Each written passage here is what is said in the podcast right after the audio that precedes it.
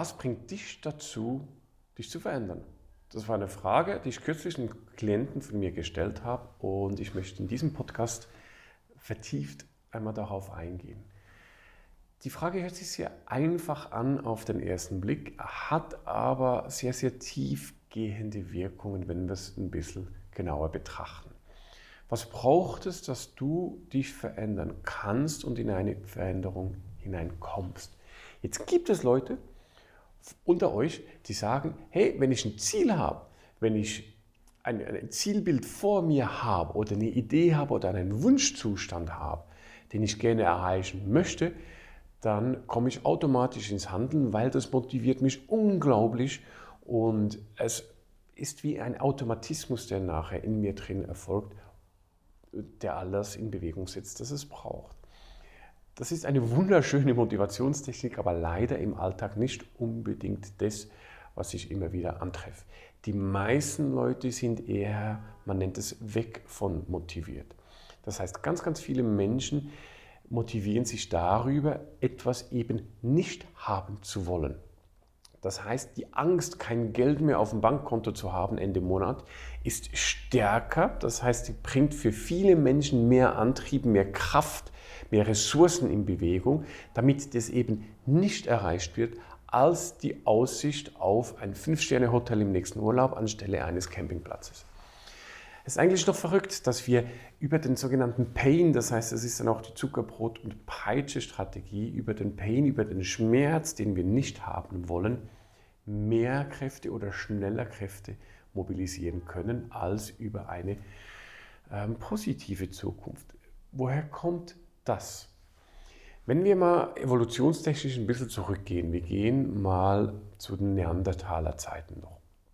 Damals hatten wir kleine Dörfer, wir mussten uns auf die anderen Menschen in unserer Gesellschaft verlassen können. Das heißt, wir haben gemeinsam gearbeitet, die, die Männer haben gejagt, Frauen haben gekocht, die, jemand hat das Dorf beschützt und wir mussten miteinander dafür da sein. Und das Ziel war, und das war damals nicht immer ganz so einfach, zu überleben. Jetzt ist es die einfache Strategie oder war es zumindest, es war die einfache Strategie zu überleben, indem man allen lebensbedrohlichen Situationen aus dem Weg geht und versucht, diese zu vermeiden, anstelle von sich gute und positive Situationen zu erschaffen, wo man sich gut fühlen kann. Gut fühlen war damals nicht wirklich wichtig. Es ging wirklich ums nackte Überleben. Das heißt, zu wissen, ob Raubtiere mich bedrohen könnten oder zu wissen, ob ein Pilz giftig ist, war viel, viel wichtiger als einen Platz entdeckt zu haben, beispielsweise, wo es eine schöne Aussicht gibt. Und weil es über lange Zeit wichtig war, so zu überleben, haben sich in unserem Gehirn ganz, ganz viele Verbindungen oder auch sogenannte primitive Verhaltensweisen verankert, die heute noch funktionieren und die heute noch vorhanden sind, die dir erlauben, schneller auf eine Bedrohung reagieren zu können, als auf einen positiven Zielzustand hin sich in Bewegung zu setzen. Das hat verschiedene Vorteile. Auf der einen Seite, wenn wir vom parasympathischen und sympathischen Nervensystem ausgehen, das sind die beiden Nervensysteme, die entweder für Bewegung, für Angriff, für Verteidigung äh, zuständig sind. Und das parasympathische ist jenes, das für Entspannung und Erholung zuständig ist. Es geht schneller, den Körper in einen Erregungszustand zu versetzen, also einen Zustand der Aufmerksamkeit, dass ich muss mich jetzt verteidigen, das geht innerhalb von Bruchteilen von Sekunden, als wieder in eine Ruhe zurückzukommen. Das heißt, der Körper braucht länger, um wieder runterzufahren und all die Prozesse in Gang zu setzen, die unseren Körper erholen. Warum? Es ist wichtiger, schnell aktiv zu sein und sich zu verteidigen zu können, als zur Ruhe zu kommen so ein Überbleibsel aus der, aus, aus der Vergangenheit von unseren Vorfahren auch noch, weil uns das ganz, ganz lange dabei geholfen hat zu überleben. Und jetzt sind wir im Moment, im Moment in der aktuellen Zeit, in der wir leben, geht es uns unglaublich gut. Das heißt, wir haben, die meisten von uns, ich gehe hier von Zentraleuropa aus, haben ganz viel im Überfluss verglichen mit der damaligen Zeit noch. Wir haben Supermärkte, wo wir Früchte kaufen können aus Asien. Wir können Bananen kaufen jederzeit, obwohl sie hier in unseren Breitengraden gar nicht wachsen. Wir haben genügend zu trinken, wir haben genügend, eigentlich von allem haben wir mehr oder weniger genügend da. Das heißt, wir brauchen uns diese Sorgen eigentlich gar nicht mehr zu machen. Es ist aber nach wie vor immer noch so in uns verankert, dass wir schneller reagieren, wenn eine Bedrohung da ist.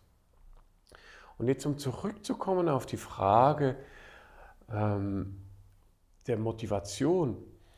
Wir kommen schneller ins Handeln aufgrund des genetischen oder, oder Vorfahrens vererbten Verhaltens, ähm, wenn uns etwas bedroht, also etwas, das uns als bedrohlich erscheint, das wir nicht haben wollen, wird stärker gewichtet von unserem Gehirn, von unserem Verhalten noch, als etwas, das wir gerne hätten, aber nicht zwingend überlebensnotwendig ist. Das heißt für dich, es ist einfacher von etwas davon zu springen, als dir ein gutes Zukunftsbild äh, zu erschaffen und in der Zukunft ein gutes Verhalten oder eine Wunschsituation zu erreichen.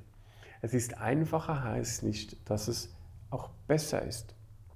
Weil in dem Moment, wenn du von etwas davon springst, werden Systeme aktiviert in deinem Körper drin, die dafür sorgen, wie wir vorhin gelernt haben, ähm, dein Überleben zu sichern. Und wenn zu viele dieser Systeme aktiv sind, wird es irgendwann in eine Überbelastung führen konstanter Stress, chronische Schmerzen, Rückenschmerzen und so weiter, das sind alles Auswirkungen, die aufgrund einer falschen Motivation entstehen können. Leute, die den ganzen Tag vor verschiedenen Sachen davonspringen und schauen, dass sie auf gar keinen Fall eine Situation erreichen oder ein, ein Gefühl nicht haben wollen und dafür sorgen, dass sie die ganze Zeit um dieses Gefühl herumkommen, das ist unglaublich anstrengend. Das kostet den Körper und den Geist, also auch deinen Kopf, unglaublich viel Energie. Und je mehr Energie das es dich kostet, davon von zu laufen, desto mehr fehlt dir auf der einen Seite diese Energie im Alltag und desto weniger hast du über, um dir Gutes zu tun.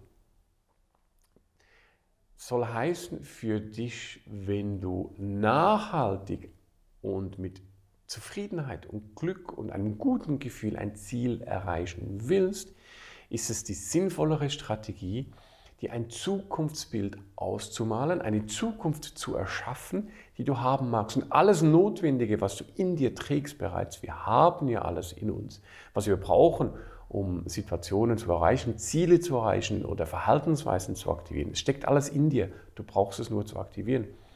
Es ist sinnvoller, dies zu tun, als vor etwas davon zu springen. Kurzfristig, wenn du, wenn du ganz kurzfristig etwas erreichen musst, okay, ist es in Ordnung, spring davon. Aber pass einfach auf, dass du dir langfristig äh, nicht etwas zutust oder antust, das dir nicht gut tut. Es gibt ja auch die verschiedenen Therapieansätze. Ähm, ein ganz bekannter Ansatz ist es, all das, was ich nicht mehr haben will, so stark zu machen und so stark mit negativen Emotionen zu belegen, dass es für das Gehirn deinen Körper so unattraktiv ist, dass es das gar nicht mehr erreichen will. Das heißt, du hast eine konstante Weg von Strategie. Du erschaffst dir etwas, das du nicht mehr haben willst und machst es so unglaublich stark und intensiv, dass du dies gar nicht mehr haben magst und automatisch davon springst. Ich muss hierzu sagen, die Strategie kann durchaus Wunder bewirken. Sie ist sehr erfolgreich, wenn sie richtig angewandt wird. Aber, wie bereits gesagt, du bezahlst deinen Preis eben auch hierfür. Der Preis, langfristig hast du weniger Energie, du hast weniger Kräfte, die du in dir mobilisieren kannst und du hast in deinem Kopf drin die ganze Zeit etwas, das du nicht haben willst. Jetzt hast du in den letzten Podcast bereits ein bisschen mitgekriegt, was die Kraft der Gedanken auch ausmacht. Das heißt, alles, was du denkst, hat eine Auswirkung. Und wenn du jetzt in deinem Kopf drin die ganze Zeit etwas erschaffst und deinem Kopf sagst, das will ich nicht haben, ist das ein Teil von dir, der in dir schlummert, ein Gefühl, ein Gedanke, der von der Epigenetik her, Epigenetik kommen wir nochmal darauf zurück, her, eben auch ähm, seine Kraft entfaltet, Kraft im negativen Sinne.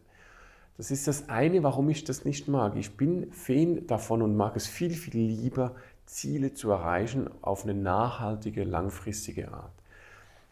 Hinzu kommt, dass wenn du dir selber eine Weg von Strategie machst, das heißt, wenn du dir selber, es gibt ja ganze Anleitungen und Bücher auch im Internet drin, hast du bestimmt schon das eine oder andere mal gesehen, die dir Anleitungen an die Hand geben, wie kannst du deine Vergangenheit oder dein Verhalten, das du nicht mehr haben magst, so unattraktiv machen, dass du das eben genau nicht tust. Und das Problem hier ist, wenn es auch nur ganz wenig falsch gemacht wird. Also es braucht oftmals gar nicht viel, um ähm, fast eine Katastrophe eigentlich auszulösen, weil wenn es nicht richtig gemacht ist, kann es dazu führen, dass sich eine Angst oder ein Verhalten sogar noch verstärkt. Weil das Problem an der Geschichte ist, gehen wir mal in die Neuroplastizität hinein. Das heißt, je größer etwas sich präsentiert für unser Gehirn, desto stärker wird es wahrgenommen. Wenn du also ein Gefühl, ist beispielsweise in der Schmerztherapie, ein, ein, eine, eine Vorgehensweise, die gerne genutzt wird, die auch sehr erfolgreich ist. In der Schmerztherapie ist es so, dass die Menschen sich den Schmerz visualisieren, das heißt dem Schmerz eine Farbe zuweisen und sich diesen Schmerz auf der betroffenen Stelle vorstellen. Und über eine leichte Entspannung, die normalerweise mit induziert wird, fängt der Betroffene jetzt an, sich diesen Schmerz vorzustellen, wie er kleiner wird. Das heißt, die Farbe wird kleiner, kleiner, kleiner, kleiner und dementsprechend in derselben Intensität, wie die Farbe oder der Schmerz kleiner wird, wird auch der empfundene Schmerz kleiner. Weil das Hirn so arbeitet, dass alles, was groß ist, wird als stark empfunden und als intensiv und alles, was klein ist, wird als weniger intensiv empfunden. Kannst du mal einen Test machen, wenn du dir ein Bild vorstellst, vor deinem geistigen Auge, ein Bild von einer Situation, die du sehr gerne magst, also etwas, das dir gut tut. Du hast dieses Bild vor deinem geistigen Auge und machst eine Repräsentation, wie auch immer sie sein mag für dich. Jetzt, wenn du dieses Bild einfach mal ganz klein machst. Das heißt, du kannst dir vorstellen, wie du es verkleinerst und so auf einen Zentimeter Größe runterbrichst. Dann wirst du wahrnehmen, mit sehr großer Wahrscheinlichkeit, wie die positiven Emotionen, die mit diesem Bild verbunden sind, schwächer werden. Wenn du jetzt dieses Bild oder diese interne Repräsentation nochmals größer machst, das heißt, du machst es so groß wie der Raum, wie das ganze Gebäude, ein Kilometer groß, also unglaublich groß, dann wirst du wahrnehmen können, dass je größer dieses Bild wird, desto stärker wird die damit verbundene Emotion. Das ist eben auch die Neuroplastizität genannt. Je größer etwas ist, desto intensiver für uns. Und wenn du jetzt dir eine Vergangenheit erschaffst, die du so groß und so stark machst, dass du gar nicht mehr hinschauen magst oder hinarbeiten magst, dann kann es gefährlich sein. Kann, muss nicht. Ne? Es kommt immer darauf an, wie gut es gemacht ist. Aber dann kann es durchaus sein, dass du das Gefühl verstärkst. Vielleicht schon mal gehört von einer Retraumatisierung, ist in der Psychotherapie oder in der Psychologie auch ein großes Thema. Das heißt, je mehr man über etwas spricht und je größer etwas gemacht wird, desto stärker wird ein Trauma. Also es kann sich wieder verstärken und ein Trauma, das bereits zu einem guten Teil gelöst wurde, kann wieder intensiver werden.